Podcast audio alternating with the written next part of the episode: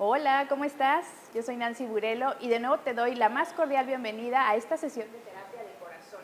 Hoy tenemos un tema muy, muy interesante y es el rol de nuestras emociones con el dinero o con las finanzas, que creo que es un tema bastante interesante y un tema que vale mucho la pena abordar desde lo emocional, pero también desde lo operacional, por decirlo de alguna forma. Y bueno, pues estoy bien contenta de estar de regreso con ustedes. Me fui una semanita a descansar el puerquecito, porque ya hacía falta, ya tengo más ganas, ya tengo un año más, pero estoy feliz de estar de vuelta aquí en Terapia de Corazón a través de Despierta TV. Y no se olviden de compartir todo el contenido que estamos haciendo a través de esta plataforma, que se vea que en Cancún hacemos contenido de calidad. Y bueno, voy a presentar en esta ocasión a nuestra invitada que ya nos había hecho favor de estar con nosotros en formato de Facebook Live en Terapia de Corazón.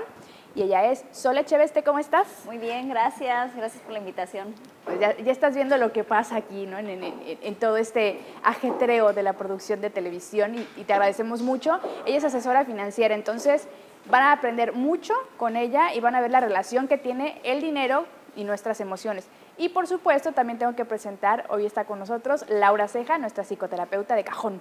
Hola, ¿cómo están? ¿Cómo están todos? Hola Nancy, Sol, muchas gracias por acompañarnos.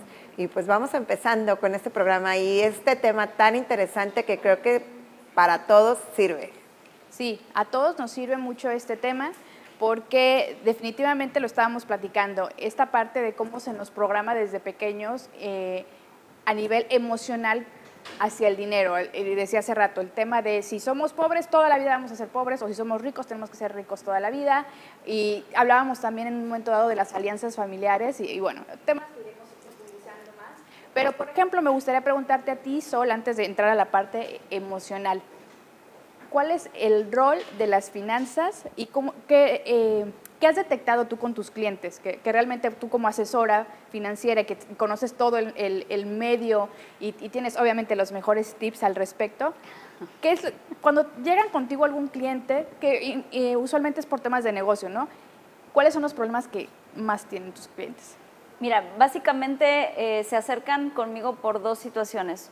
Eh, una por deudas personales y la otra porque el negocio no está siendo sostenible. O sea, básicamente son esas, esas dos situaciones, evidentemente con todo lo que ello eh, acarrea, ¿no? Evidentemente cuando estás cuando estás endeudado estás estresado, estás nervioso, estás preocupado, estás eh, repasando escenarios en tu cabeza, incluso Sí. muchas veces cargando culpa, tal vez por decisiones que en su momento tomaste que no eran las mejores o, o que fueron decisiones eh, que, que no, es- que no estuvieron bien informadas, ¿no? Claro. Entonces, eh, evidentemente, junto con el- la situación, vamos a decir, técnica o la situación real, eh, hay una situación emocional que se viene, eh, que viene junta, ¿no? Claro. En el tema de los negocios, pues bueno, el, el negocio es un reflejo de las finanzas personales. Eh, muchas veces cuando hay desorden en la administración de las finanzas de la casa y empezamos con un emprendimiento, pues nos llevamos ese mismo relajito y lo reflejamos en el negocio. Entonces, hace falta información, sí, pero también hace falta este acompañamiento emocional de alguna manera porque así como no alcanza con ir con un nutriólogo para que te dé la dieta, sino que necesitas también tener a raya tus emociones para Sí. no caer en la tentación, para no romper con, con lo que acordaste que ibas a realizar, con tu, con tu plan, ¿no? con tu, con tu Sí. menú alimenticio. Con el dinero es exactamente lo mismo. Entonces, las emociones nos juegan malas pasadas en muchos ámbitos de la vida y definitivamente las finanzas pues no son la excepción. Claro, porque ade- además, digo, yo, yo soy de la idea, y co- como docente universitaria también lo veo, no se estaba incluyendo en un plan de estudios temas financieros a nivel, digamos, finanzas personales y simplemente comprender conceptos básicos que hoy por hoy les puedo decir a ambas. Le- Les voy a contar rápido una anécdota que tiene que ver precisamente con el desconocimiento total de cómo sirve una tarjeta de crédito, que, qué son las finanzas personales. A los 18, 19 años me dan mi primera tarjeta de crédito, esas que universitario y no sé qué, y qué fácil, y yo, ah, se me hizo fácil. Dije, pues, ¿por qué? ¿Qué, qué podría salir mal? ¿Qué podría salir mal? ¿No? Entonces, ya, mi tarjetita, entonces a mí se me hacía muy fácil, ay, que aquí paso la tarjeta, que acá paso la tarjeta. Y así estuve meses que compré una tele, que esto, que el otro, y de repente de, no sé, un crédito de, por decirles un número, de 10 mil pesos, ya debía 25 mil. Y yo así de, "Os- pero, o sea, ¿cómo? Ajá, ¿cómo? Mi papá me la regañada de la vida. Bueno, terminé en el buró de crédito.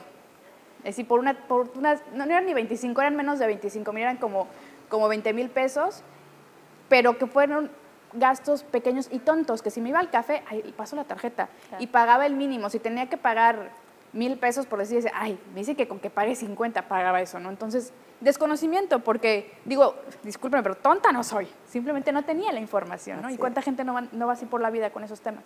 Sí, claro, y, no solamente le pasa a los jóvenes, nos pasa también a los adultos a veces cuando, cuando caemos, por ejemplo, en, en temas de Mira, te voy a poner un ejemplo muy claro. Ah, en, estos últimos meses, la, pregunta que más me ha llegado es, ¿dónde pongo mi dinero si quiero hacer una inversión? Es que me dijeron que lo de hoy son las criptomonedas. Es que me dijeron que lo de hoy es el, mercado de divisas. Es que me dijeron que lo de hoy...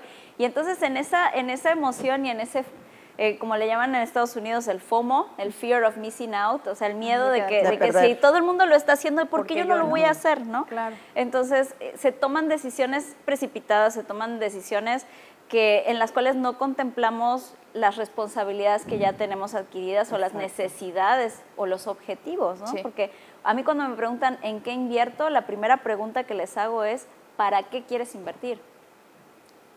Exactamente. o sea, ¿qué objetivo estás persiguiendo con tu inversión?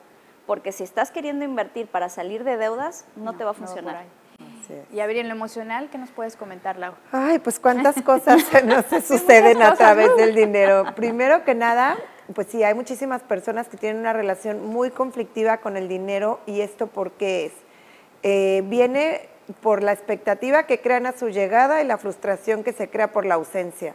Y todo esto viene de casa y de muchísimos años atrás, que comentarios como de que eh, es muy difícil que una persona que trabaje se haga rica trabajando decentemente. Este, la riqueza eh, pudre al ser humano. Eh, es más difícil que entre un camello, no sé por dónde, que el dinero entre en casa de una persona buena. O sea, es como todo eso inconscientemente lo venimos arrastrando. Entonces te creas expectativas donde híjales, no, mejor no me hago dinero, no me hago de dinero porque, ¿qué tal si pierdo mi parte espiritual? O qué tal si, y, no es tanto el dinero ni cuánto tengas, o sea, el dinero es neutro, no es bueno ni malo, es depende de la persona que lo maneja y que lo posee. O sea, depende cómo se vive, si realmente quiere llenar vacíos con ese dinero, si en su casa no vio más que un dinero inconsciente que es como, pues no sé ni para qué compro, pero yo compro. No lo necesito, pero lo traigo aquí. Este, lo anunciaron y, también la publicidad todo el tiempo nos está boicoteando con imágenes, con todo y que se nos hace como muy fácil soltarlo. Sí, pasa, muy, deja soltarlo, pasar una tarjeta, Así es. muy fácil. Sí. a ver, me gustaría solo ver si nos puedes eh, echar la mano con esto. Tendrás en la mente así cinco cosas en las que más fallamos en temas de dinero y a lo mejor eh, tocando esos cinco puntos, a lo mejor Laura nos puede ayudar con lo, que a lo mejor emocionalmente se puede significar. Ok, sí, claro. Vamos a ver. Primero que nada, eh, no tener claridad acerca de cuáles son los objetivos que tenemos en nuestra vida, o sea, financieros, eh, como dice Lau, espirituales, o sea, hacia dónde estamos caminando, qué es lo que queremos lograr, qué queremos ser y en función de en qué personas nos queremos convertir, hacer y tener. Generalmente empezamos por el tener y, como dice, queremos llenar huecos o queremos convertirnos en esa persona a través del consumo. Si yo me compro el coche del año, entonces me voy a sentir eh, más, más, este, más feliz. y si yo eh, tengo tal cosa, entonces voy a conseguir X cosa. Claro, y entonces el valor que le damos a lo, a lo material, ¿no? Digo, que dinero, a, los asuntos materiales, pues es prácticamente lo mismo, ¿no? El estatus que nosotros mismos nos marcamos o el autoestima, inclusive, que nos pueden dar las cosas, ¿no? Eso también está interesante. Sobre todo a las mujeres, sobre todo a las mujeres porque eh, vivimos para llenar expectativas ajenas, ¿no? Que si tengo el cabello chino, lo tengo que tener planchado porque planchado se ve más bonito. Que si tengo el ojo chino, entonces me lo pongo así pegado el párpado para que me quede redondito. Que si tengo el labio grueso, lo voy a disimular. Si tengo el labio finito, me lo tengo que rellenar. Por Dios. O sea, no hay manera de darle gusto a todo mundo. Entonces, es, una presión constante que tenemos para cubrir precisamente con esos estándares y eso nos lleva inevitablemente a consumir, a consumir qué soluciones. Y esas soluciones, oh. pues muchas veces nos llevan a la frustración y se crea el círculo vicioso porque cuanto más frustrados y estresados estamos, más buscamos consumir para poder cubrir más malas ese decisiones sentimiento. Ok, entonces el punto uno dirías que es eso, la, la falta de Claridad. hacia dónde vamos en general, ¿no? Exacto. A ver, Lau, ¿qué nos puedes comentar de lo emocional? El miedo. El miedo es algo que es demasiado sab- saboteador, ¿no? Porque es como, espérame, ni siquiera lo has logrado, ni siquiera vas en pro a tu proyecto, propósito de vida, y ya estás entrándole con miedo. O sea, la idea es aprender a fluir, a caminar, disfrutando de su proceso, desde que, eh, qué sé yo, desde que siembras ahí la, semillita de la fresa hasta que ya te veas cosechando, bueno, levantando trailers y trailers de fresas, es, es saber que la abundancia no nomás viene en temas cuantitativos, va más allá. Y nos lo enseña la naturaleza desde que te das cuenta cuánta agua en los océanos hay, la arena, bueno, eso, una semilla, cuánto germina, o sea, incluso hasta en el cemento yo veo florecitas y ahí es donde dice, somos un mundo abundante. El problema es nuestra conciencia de abundancia. La mentalidad con la que Y es, vamos es, moviéndonos. es donde, eh, de dónde viene mi dinero, hacia dónde va, o sea, desde que estás comprando, ver más atrás de lo que hay ahí, o sea, tanto tu sudor, quizá tus lágrimas, quizá tu, tu esfuerzo, tu sangre, todo lo que hay atrás y a dónde lo vas a llevar. O sea, yo le llamo etieconomía, como una economía ética, donde decir, esto que estoy comprando ayuda al planeta, nos ayuda como seres humanos, me sirve a mí, o sea, realmente es algo que necesito o que me va a hacer funcional. Wow. Entonces es como que demasiada conciencia. Cuestionarnos, cuestionarnos y, y nunca lo hacemos porque además, ¿quién- a ver, ¿quién me va a decir que no? No le voy a creer, casi. Me lo merezco, me lo compro. Así ¿no? Este, para eso trabajo. Ya me mordí la lengua. No, y es que sí, está bonito decir, claro que me lo merezco y claro que me lo voy a comprar, pero realmente lo necesito, puedo esto gastarlo, qué sé yo, en algo que me dé más placer y satisfacción que quizá tenerlo ahí porque se lo ve a mi amiga y porque yo también lo quiero tener. Ay, O que quizá un carro, lo que dijiste tú, ok, hay que costear cuánto necesita de gasolina ese carro, cuánto paga de tenencia, cuánto cuestan los servicios, o sea, porque está muy fácil traer el carro, padrísimo y todo, y después esa satisfacción se va a convertir en sufrimiento. Me acuerdo tanto cuando estuve en Nepal, uno de los monjes decía, dio una plática donde dijo, es que el ser humano en el oriente, dice, trabaja toda su vida sufriendo para comprar cierta cosa, un Ferrari, vamos a suponer.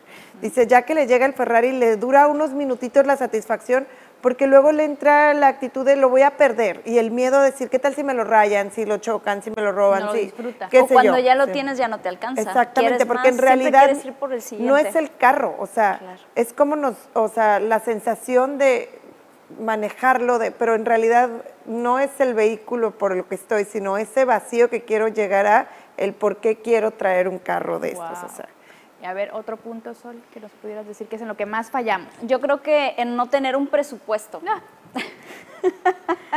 Sí, Ojalá no esté viendo esto, pedradas, Tony, porque, ay, no, Tony, ¿tu presupuesto? Y yo, sí, mi amor. Sí, eh, ahí, ahí, ahí, ahí está, sí, ya lo hice. Mira, hay gente está. que lleva su presupuesto, exacto, su presupuesto mental.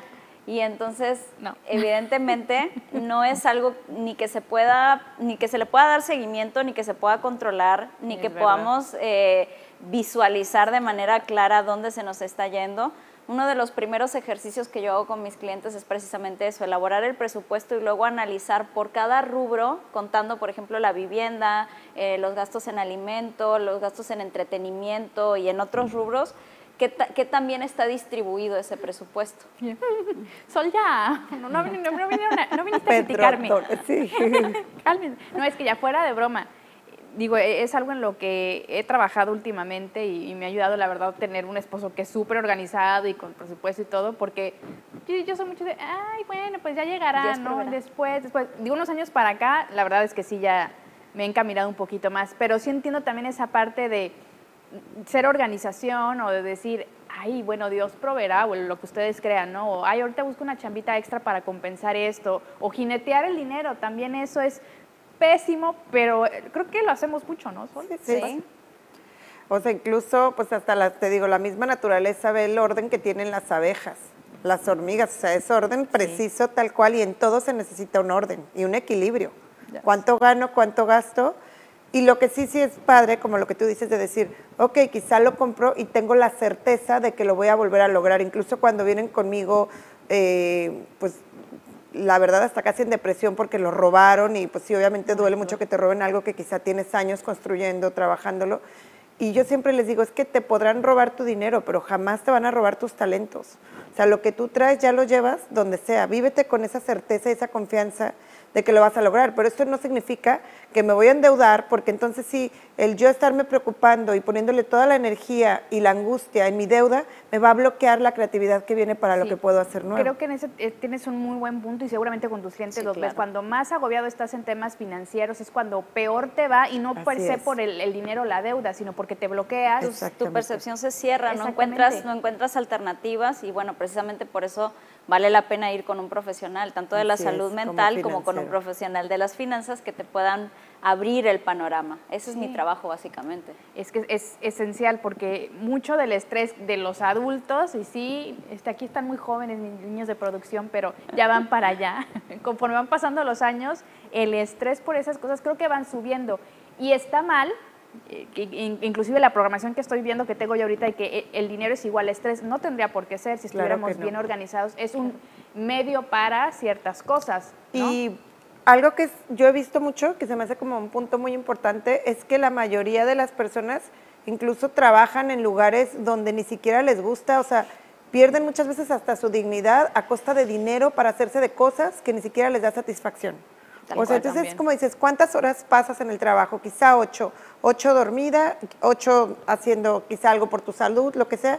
Pero es, o sea, prácticamente gran parte de tu vida la pasas laborando y es hacerte la pregunta, ¿realmente esta es mi pasión? ¿Estos son mis talentos? O sea, esto quería hacer porque cuando no sigues un patrón de que papá te dijo que toda la familia tienen que ser abogados porque unos son notarios, porque unos no sé qué, o mamá dijo que si tú eras bailarina nunca te iba a ir bien en esto, entonces se van como cristalizando esos sueños, te vas sintiendo frustrada y acabas haciendo algo que ni siquiera te gusta y que después lo haces hasta por una necesidad y de ahí viene la deuda y entonces es menos puedo salir de esto y se nos olvida que estamos de paso, señores, que el camino es corto y que hay que disfrutarlo. Sí. A ver, Sol, otra cosa en la que fallamos mucho, además de lo que ya me dijiste. Yo creo que la tercera sería dejar el ahorro para el último. Sí, el, no el cultura del ahorro, ¿verdad? Porque entonces decimos, bueno, gane tanto, menos lo que gasté y lo que se me antojó y el gustito y no sé qué. Y entonces si me sobra, al final de la quincena o del mes, voy a ahorrar. Y adivina qué pasa. pues nunca sobra. Entonces, la recomendación que les hago es aparten un porcentaje. Ya sabemos que siempre nos dicen que el 10% del ingreso, si no puedes el 10, que sea el 5, si no puedes el 5%, aunque sea 50 o 100 pesos, pero hazte el hábito de empezar a separar una cantidad apenas recibes dinero. Apenas recibes dinero este antes de gastar. Okay. antes de gastar. Así es, eso tienes muchísima razón. Yo tengo muy poco con la cultura del ahorro porque no me sabía ahorrar tampoco y me siento como tan satisfecha, o sea, incluso mucho más a gusto de saber, ok, o sea, si por alguna ocasión el mes este se desfasa, algo siempre pasa, ¿no? Que se descompone el carro, que una enfermedad, una fractura, lo que sea, y es como te sientes muy a gusto sabiendo que ahí está, ahí está esa parte de tus gastitos que pueden salir de emergentes, lo que sea, y que si no, de todos modos te lo gastas en los tacos, que ya pasaste por esto y que dices, échaselos al botecito o... Sí. sí. es que es bien importante que no tenemos, digo, no sé si sea un tema de nuestra cultura, la cultura del mexicano, la educación del mexicano, pero me doy cuenta, digo, sondeando y platicando con amigos, que en algún momento tienes estas pláticas con tus amigos, no después de los 30, ¿no? Sí, después de los 30, sí, antes de los 30. Sí, sí, sí. Es más, si empezáramos a ahorrar desde nuestro primer trabajo, ya me hubiera jubilado, chavos. Casi, de, empecé de bebé, casi, casi a trabajar. Pero no, es, es verdad, o sea, a mí nunca, bueno, mi papá sí que era administrador en paz descanse, sí era como que acuérdate, pero como no conviví tanto con él en, la adolescencia y el inicio de mi adultez, como que nunca se me quedó ese chip de ahorra. Y de unos años para acá también que he, visto cómo es él y que de repente digo, bueno, pues ya eh, no nos fue tan bien en otros años. Este mes, bueno, pero ahorré tanto y a lo mejor ya no me compré tal cosa que por la que estuve juntando y, me empecé a hacer más bien al, hábito de decir, bueno, si quiero comprar algo, junto para. Exacto, no me endeudo.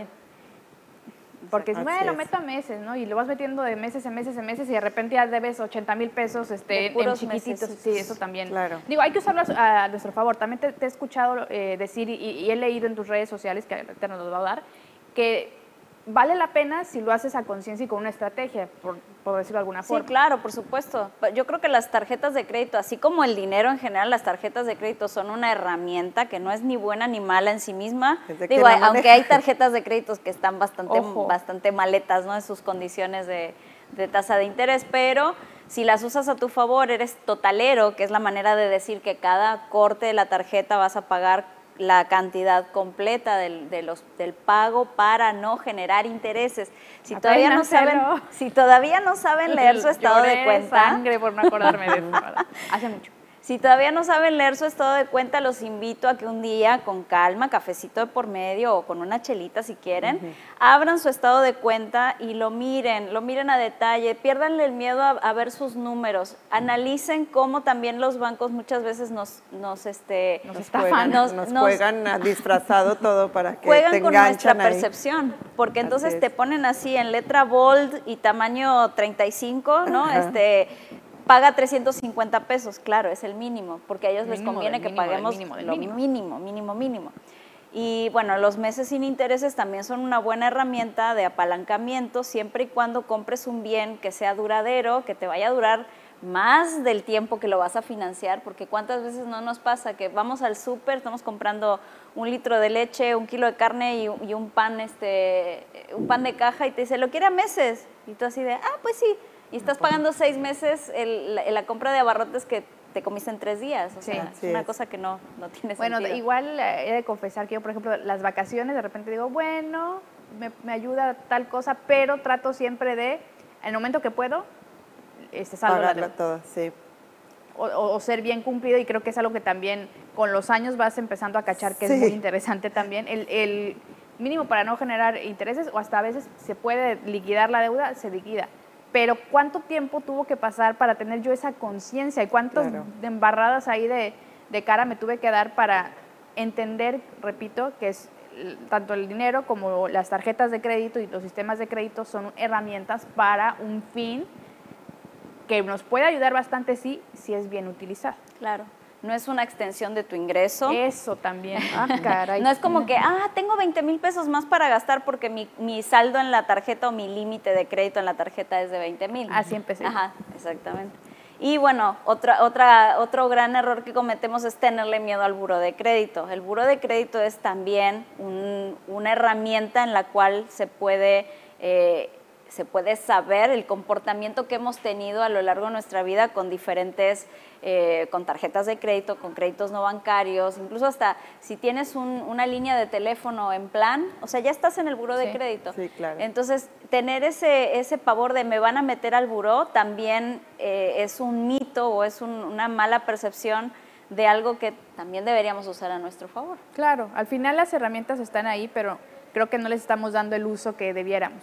Pero a ver, ¿tienes algún otro punto ahí que digas, ay, así llegan de repente y si me dan ganas de zarandearlos un poquito? ¿Tengo, tengo que confesar eso también? Sí, zarandéalos, ah. zarandéanos. Creo, creo que mm, el, siguiente punto, que ya, ya sería prácticamente el punto, el punto cuatro, eh, es cuando, cuando no nos aseguramos. Y tiene que ver un poquito con lo que mencionaba Lau, porque entonces eh, trabajamos tan duro para tener un bien o, procuramos cuidar nuestra salud, procuramos este, hacer cosas para tener bienestar en la vida, pero al mismo tiempo eh, caemos en este sesgo en el que creemos o que siempre vamos a ser jóvenes o que nunca nos va a pasar nada. Eh, que, que, como yo manejo muy bien, entonces seguro no me va a pasar un accidente en el coche, cuando en realidad el, estadísticamente y aleatoriamente nos pueden pasar 800 mil cosas ¿no? todos los días. Entonces, el, no tener un seguro de coche, el no tener un seguro de salud, el no contratar un seguro de vida y un seguro para nuestro retiro, sabiendo, perdónenme chicos que les pinche la burbujita, pero si tienen entre 30 y 40 y menos este, edad, en el Afore ya no, ya no. Para empezar, ¿qué es una Afore? No, es cierto. Afore. la vamos a traer a que nos dé clases. Precisamente, ya fuera de broma, esas partes a lo mejor si les preguntamos a, nuestros niños de por aquí cerquita, nos dirían, ¿qué, qué es aforo? ¿De qué me sirve? ¿O, qué, ¿O para qué un seguro? Pero vaya, no es, no es por eh, culparlos o nada, es simplemente que hay mucho Falta tema de información. falta de información y de información. falta también de educación, porque si en las escuelas, como lo hemos dicho, si en las escuelas, que creo que ya están implementándolo, pero bueno, si en nuestra generación, en nuestras escuelas nos hubieran dado inteligencia emocional, finanzas personales, Así es. ay, no me hubiera ido al buro de crédito a los 20 años. Sí. Ya está solucionado, no se preocupen, pero en su momento sí fue así de... o sea, a mí me dio mucha pena Ya cuando... no pueden volver a prestar. Sí, ya, ya todo bien. No, pero a mí me dio mucha pena cuando fue todo el proceso y que decía yo, pues, pues, ni siquiera es tanto dinero para esas llamadas de te voy a embargar. Y así, pero, y yo, mamá, me van a embargar, ¿qué es esto? ¿No? ¿Qué necesidad? A ver, díganme, por una tele ahí toda. Sol, te, te tendría que haber conocido hace algunos años. Bueno, pero a lo mejor no hubiera aprendido, eso es lo padre, ¿no? Que aprendemos mucho de nuestros errores. Así pero a ver, que, Lau, me gustaría explorar un poquito más ese tema de qué tiene que ver nuestra inseguridad como, como individuos con todo este tema de lo, de lo material y ahorita pues en- en- enfocándonos más al tema del dinero.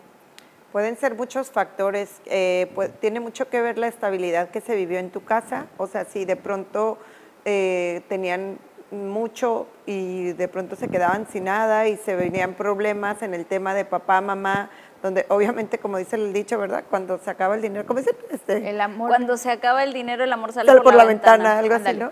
Y es una realidad, o sea, yo creo que muchos de los conflictos que se viven en el hogar tiene que ver con la falta de recursos. Entonces, si tú como niña viviste esto, cuando tú creces eh, le tienes mucho miedo a perder el dinero, quedarte sin dinero, que te corran del trabajo, que todo esto, porque se te vienen, volvemos a lo mismo, a veces hasta inconsciente esas imágenes de dolor, de tristeza, de lo que, de, incluso de violencia que se vivió, porque incluso yo conozco papás que, bueno, pues, y es, podría ser hasta cierto punto normal, pero hay que saber gestionar dónde, que vengo de malas porque no me alcanzó quizá para hacer algunos pagos y me desquito con mis hijos, me desquito con la fuerte, sí, mamá. es verdad. Entonces todo esto pues lo venimos arrastrando y a eso aparte agrégale eh, en el tema de las lealtades familiares, lo transgeneracional, las herencias, los excluidos, todo lo que se vivió, así por un decir, alguien tomó un dinero que no era de esa persona y nunca lo habló, nunca hubo una reconciliación, pues esto se viene viviendo en las siguientes generaciones. Entonces es como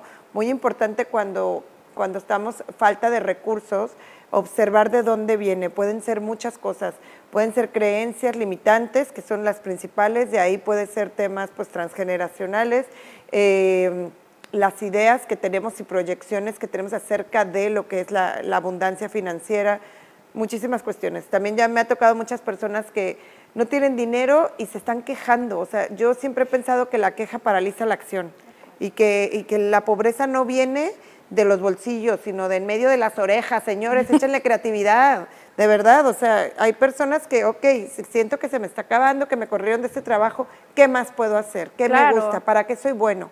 Y otra también bien importante es que cada vez que, que generes, pienses y que quieras invertir, es un ganar-ganar. O sea, muchas personas tienen la idea de que es yo gano a costa de que otro pierda.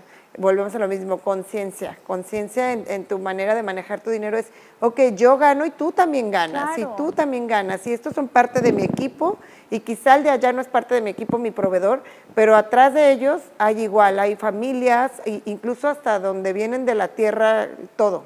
Sí, por supuesto. Entonces, eh, creo que lo que más puedo rescatar de esta plática es este tema de qué mentalidad tenemos, ¿no? Y, y también en qué lugar de nuestra vida ponemos al dinero, ¿no? Porque puede ser familia, amor, no sé qué, y por aquí, bueno, el dinero, los bienes materiales, pero hay gente que el dinero y acomode lugar, ¿no? Sí, de alguna manera son, son, son patrones eh, donde, donde puedes tener amor al dinero, puedes tener rechazo al dinero y en función de eso, eh, cuanto más inconsciente sea tu patrón, evidentemente más difícil te va a resultar cambiar tus, eh, eh, Tus hábitos, tus hábitos y, y- y las consecuencias en tu vida de ese mal manejo del dinero.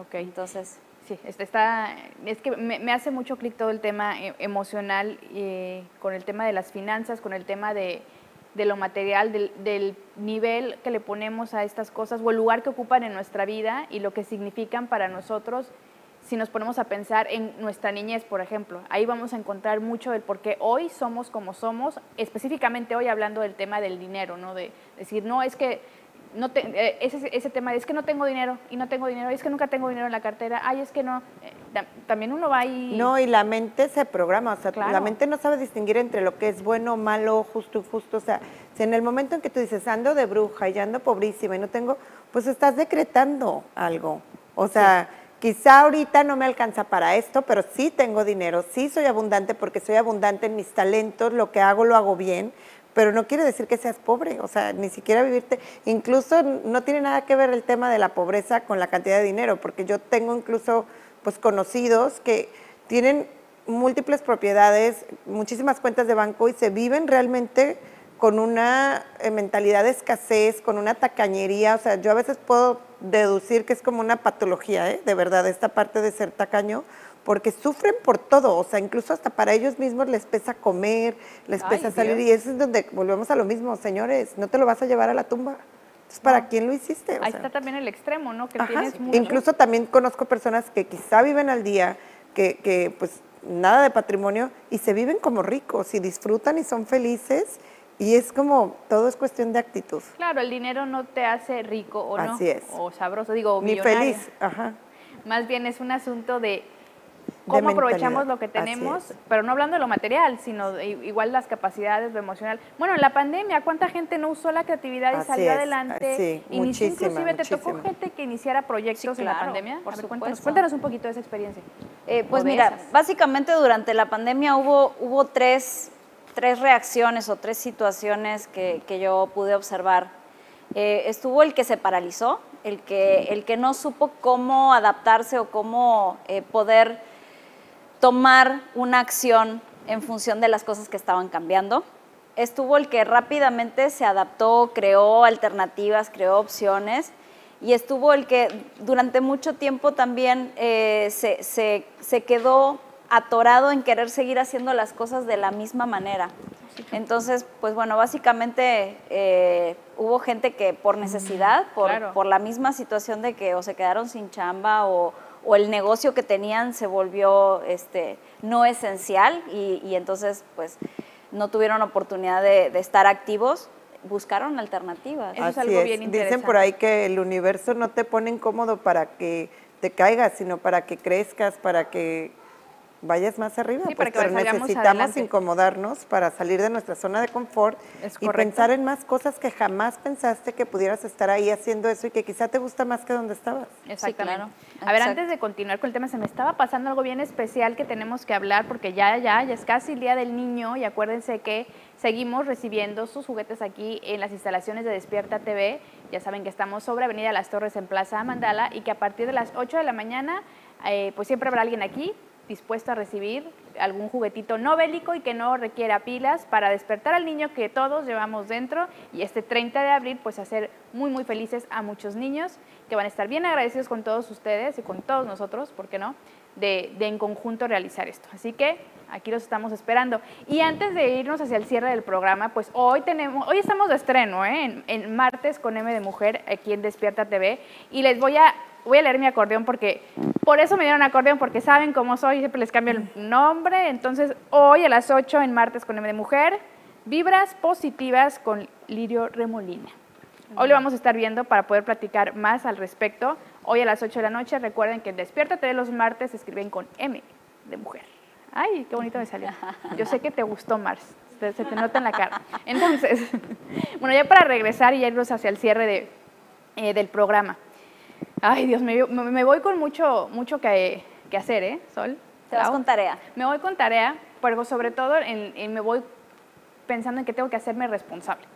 Hac- Hacerme responsable de este tema eh, financiero y no por, eh, no por quedar bien, no por nada, sino por nuestra seguridad y por nuestra estabilidad emocional Así al es, final de al cuentas. final nos da estabilidad emocional. Sí, porque precisamente lo que estaba diciendo Lau hace un ratito también me, me dejó pensando y cuánta gente no hay en esa situación que precisamente en el entorno familiar hay más problemas, hay a lo mejor un tema de violencia, eh, discusiones, etcétera, pues por asuntos de dinero que se me es. hace horrible, ¿no? No, incluso también se viven otros de que no, nomás le cayó dinero a, qué sé yo, a mi hermana, a mi esposo, lo que sea, y valió, o sea, valió. Entonces los niños todos se programan y están escuchando, son una esponjita.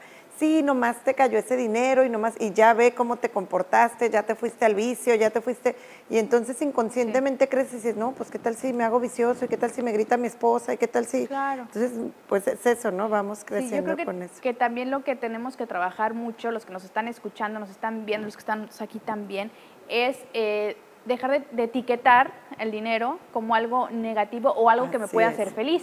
Volvemos a lo mismo, todo es cuestión de la persona que lo maneje. El dinero viene a representar tus valores, tus creencias, tu educación, o sea, ¿por qué? Porque es el medio donde te das cuenta cómo lo manejas, pero eso no quiere decir que, que eh, seas otra persona con o sin dinero. Eres la misma persona y depende de cómo lo manejes, entonces ahí te denotas lo que realmente es. Oye, pero por ejemplo, si hay mucha gente que cambia con el dinero para mal. Sí, pues por eso te estoy diciendo. Pero no es que fue el dinero, sino que la persona estaba esperando algo para quizás sacar esa parte que tenía ahí recluida, esa, herida, esa, esa, herida que quizá este, pues no se había ni dado cuenta ni esa persona, que después vuelves a aterrizar, haz de cuenta que te avientan del edificio y cuando caes dices, órale, o sea, entonces ahí es donde, ¿qué tengo que trabajar en mí? ¿Qué tengo que observar y qué tengo que cambiar? Exacto.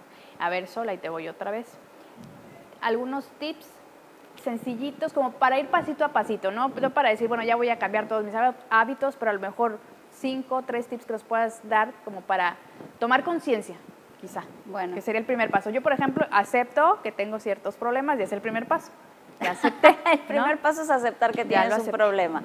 Bueno, yo, yo te voy a contar más o menos cómo, cómo va el proceso con una asesoría. Ándale. El primer paso es analizar la situación, o sea, identificar desde lo patrimonial, desde lo financiero y desde lo económico cómo está la persona. Entonces ahí se puede ver, pues si está entrando más dinero del que, del que no al revés, si está saliendo más dinero de, que el que sale, que el que, entra. Que, que entra, perdón, ya, ya lo cuatrapié. Bueno, es que están gastando más de lo que ganan, eso, eso es lo principal. Eh, identificar las deudas, tener un, elaborar un plan inteligente para pagar las deudas, porque también no, no dejo de ver a la gente que está pague y pague y pague mínimos o, tratando, es como tapar el sol con un dedo, o sea, realmente si no tienes una estrategia, si no renegocias tus, tu deuda, si no haces una, en, algunos casos, si consolidas y sacas un crédito eh, con una tasa más conveniente para poder pagar y ya luego te quedas con una sola cantidad que pagar en, en más, con más orden, con más fechas, este, con planificación, esa pudiera ser una, una salida posible. Evidentemente, cuando está muy comprometido tu ingreso, salir a buscar eh, opciones de ingreso adicional. Wow. Eh, esa, también, el tener múltiples fuentes de ingresos, si alguna vez lo, han escuchado. Y bueno, la gente que durante la pandemia tuvo eh, la dificultad de que uno de, una de sus fuentes de ingresos se vio mermada, si tenía este, fuentes redundantes, evidentemente la pasó menos mal que los que solamente eh, dependían de una fuente, ¿no? Buen punto. Ese, pudiera ser también. Y eh, que no se vayan con la finta de las inversiones, que las inversiones no te sacan de pobre, que las inversiones, eh, para que realmente puedas vivir de tus inversiones, tiene que pasar mucho tiempo o tienes que tener un capital súper grande. Y entonces no, no, porque, no porque le metas 10 mil pesos a las criptomonedas eh, estás haciéndote un favor. Entonces, eh, informarse. informarse. Eh, exactamente. Sí, capacitarse, aprender y sobre todo buscar cosas que también estén alineadas a, las cosas que a ti te gustan, a las cosas con las que tú te sientes cómodo. Porque si te metes en un mundo que desconoces o, en cosas que de plano no, no, si no te gustan los números, ¿para qué te metes al, al trading, por ejemplo? ¿No? Pero lo que sí sería bueno es tener el conocimiento básico de qué significa en mi estado de cuenta esto, esto, esto. Por supuesto. Este, qué es una FORE, porque no, ¿verdad? y vaya, temas que en nuestra vida cotidiana nos vamos a encontrar y qué mejor que por lo menos tener noción, porque seguramente nos puede haber pasado a cualquiera de nosotros que, no sé, yendo a comprar un producto al banco, no leímos, no sabemos ni qué es el CAT o no leímos tal cosa. O, porque te mandan el iPad de regalo, ya te encharcaste ahí Ajá, y, no ni siquiera sabes las políticas, claro. Sí, chequen eso, porque ahorita precisamente, bueno, no ahorita, con el tema de la pandemia, muchos bancos ofrecieron ciertas, ciertos beneficios o ciertos apoyos y así, historia corta, a, una, a varias personas cercanas les pasó que, ay, bueno, el banco me dijo que dejara de pagar tres meses, pero no le dijeron que cuando pasaran esos tres meses te iban a cobrar todo de golpe. Y si, y si ya llevaba seis, ocho meses sin trabajo, hay gente que se quedó más atorada por no haber preguntado bien a qué se referían o de qué iba esta, esta promoción. Y eso que decíamos que cuando estamos en crisis nos cerramos más, inclusive hace eh, algunos días platicábamos con una persona que nos decía, no, es que después de la pandemia que me pasó esto, esto, ya, ya, ya más o menos pude eh, deshacerme de tales deudas, pero creo que como van las cosas voy a tener que vender este, mi coche y voy a tener que deshacerme de mi departamento. Y, nosotros decimos, es que no te has puesto a pensar que tú ya, recuperaste tu ingreso, más bien organízate, no te tienes que deshacer de esto. O sea, si, si pudiste rescatar esto y estás teniendo tal ingreso, se le cerró el mundo y dijo, pues, ay, pues sí es cierto, si, si me organizo y a lo mejor ahorro y esto lo, doy para la deuda, y eh, entonces también nos pasa, y, suscribo y lo firmo, esa parte de que cuando estamos más, eh, eh, más estresados, más abrumados con los temas financieros, es cuando menos decisiones no quiero decir inteligentes, menos decisiones adecuadas tomamos porque no vemos panorama. Entonces también acérquense a alguien como Sol que les pueda asesorar, que les pueda ayudar y que les puede eh, acompañar en un proceso que me puedan decir, ay, es que ahorita no tengo dinero para pagar. Vale la pena vale la pena que hagan el esfuerzo, ¿verdad? Sí, y el jueves tenemos sesión de finanzas personales. De una vez, coméntalo. El jueves tenemos sesión vía Zoom, un taller de finanzas personales para que identifiquen toda esta información que estamos platicando ya con un poquito más de detalle. Eh, con algunos ejercicios prácticos para que te lleves tus números trabajados. Y entonces, pues bueno, están cordialmente invitados, me pueden buscar en, en mis redes sociales, mandarme un mensajito por WhatsApp para inscribirse al taller. Súper importante. Menciona tus redes sociales. Claro que sí, me, me encuentran en Instagram como Sole Cheveste Coach y mi página de Facebook es Sumum Consultoría, S-U-M-M-U-M Consultoría. Y si no, ya saben, ¿eh? nos preguntan en terapia de corazón y, yo por ahí les, les mando la información. Qué importante, nos está dando Sol herramientas precisamente para todo, eso, todo ese estrés que tienes, porque estoy endeudado, porque esto, por lo otro, te puede ayudar con eso. Ahora imagínate de aquí a un año que digas, ya no traigo todo ese esa carga, aparte de emocional, una carga real al tener que estar este, pagando una deuda que podríamos pensar que es impagable. Entonces, pues ayúdate, ¿no? Ahora sí que, y aquí nos ayudas a ayudarte a través de eso. Es más fácil de, lo que creen, perdón. Antes de cerrar, eh, quiero decir un punto súper importante. Tiene, y esto es a nivel sistémico, es súper importante la relación con tu madre. Si no tienes buena relación con tu madre, si no la miras como esa parte que te dio la vida, muy difícilmente vas a tener riqueza, prosperidad en todos los ámbitos. ¿Por qué? Porque madre es igual a vida, vida es igual a dinero y abundancia. Entonces hay que echar mucho ojo si por ahí andas atoradito en tus finanzas, ¿Cómo te relacionas con tu madre? ¿Cómo la ves? Wow, qué interesante.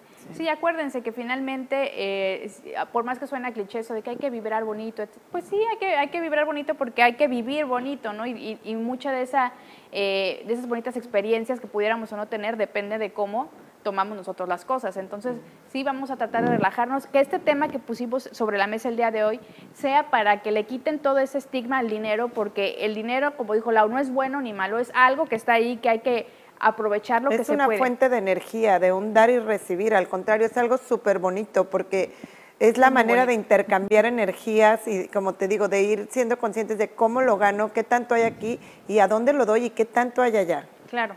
Que, vaya y que vaya y regrese, ¿no? circulante, como todo en la vida, circulante. Claro. y repito, quitarnos el miedo y también quitarnos el estigma de como son números no puedo, entonces ya me bloqueo, ya no quiero hacer nada se van a dar cuenta si, si, acuden a Sol, que es más sencillo de lo que ustedes creen, ¿vale? Y pues nada, les agradezco Sol, muchas gracias, porque terapia de corazón no es, uno, no es únicamente tema que les suene a, ay, este, heridas de la infancia o la autoestima. Eh, nuestras emociones y el dinero es algo que nos todo. exactamente. Entonces, muchas gracias Sol por haber estado con nosotros y por aquí te tendremos seguramente muy pronto también. Y recuerden seguirle en sus redes sociales para también estar atenta a todos los talleres y cursos que da. ¿Y Lau? Muchas gracias. Pues ya saben dónde me encuentran. Instagram como Laura Ceja 21 y en Facebook como Laura Ceja Psicoterapeuta. Cualquier cosita, pues ahí estamos. Muchas gracias. No, de qué. Pues nos vemos el próximo jueves. Ya tenemos tema para el próximo jueves ¿cuál es el tema? Se me fue la onda. Sanando tu niño interior. Exactamente, pues claro, viene el día Como del viene niño. el Día del Niño, todos, todos, todos por ahí ocupamos y necesitamos de pronto alguna atención cuando éramos pequeños, que por lo que sea no fuimos realmente atendidos como pensamos que debería de ser y por ahí se quedan algunas cuestiones y de eso vamos a hablar Así que ya saben, aquí nos vemos el jueves. Disculpen ustedes, yo todavía sigo en la, en la hamaca, en la playa. en la playa, entonces discúlpenme, pero nos vemos el jueves. Muchas gracias. Eh, No se olviden de compartir todo este contenido y pues nos vemos el próximo jueves. Bye.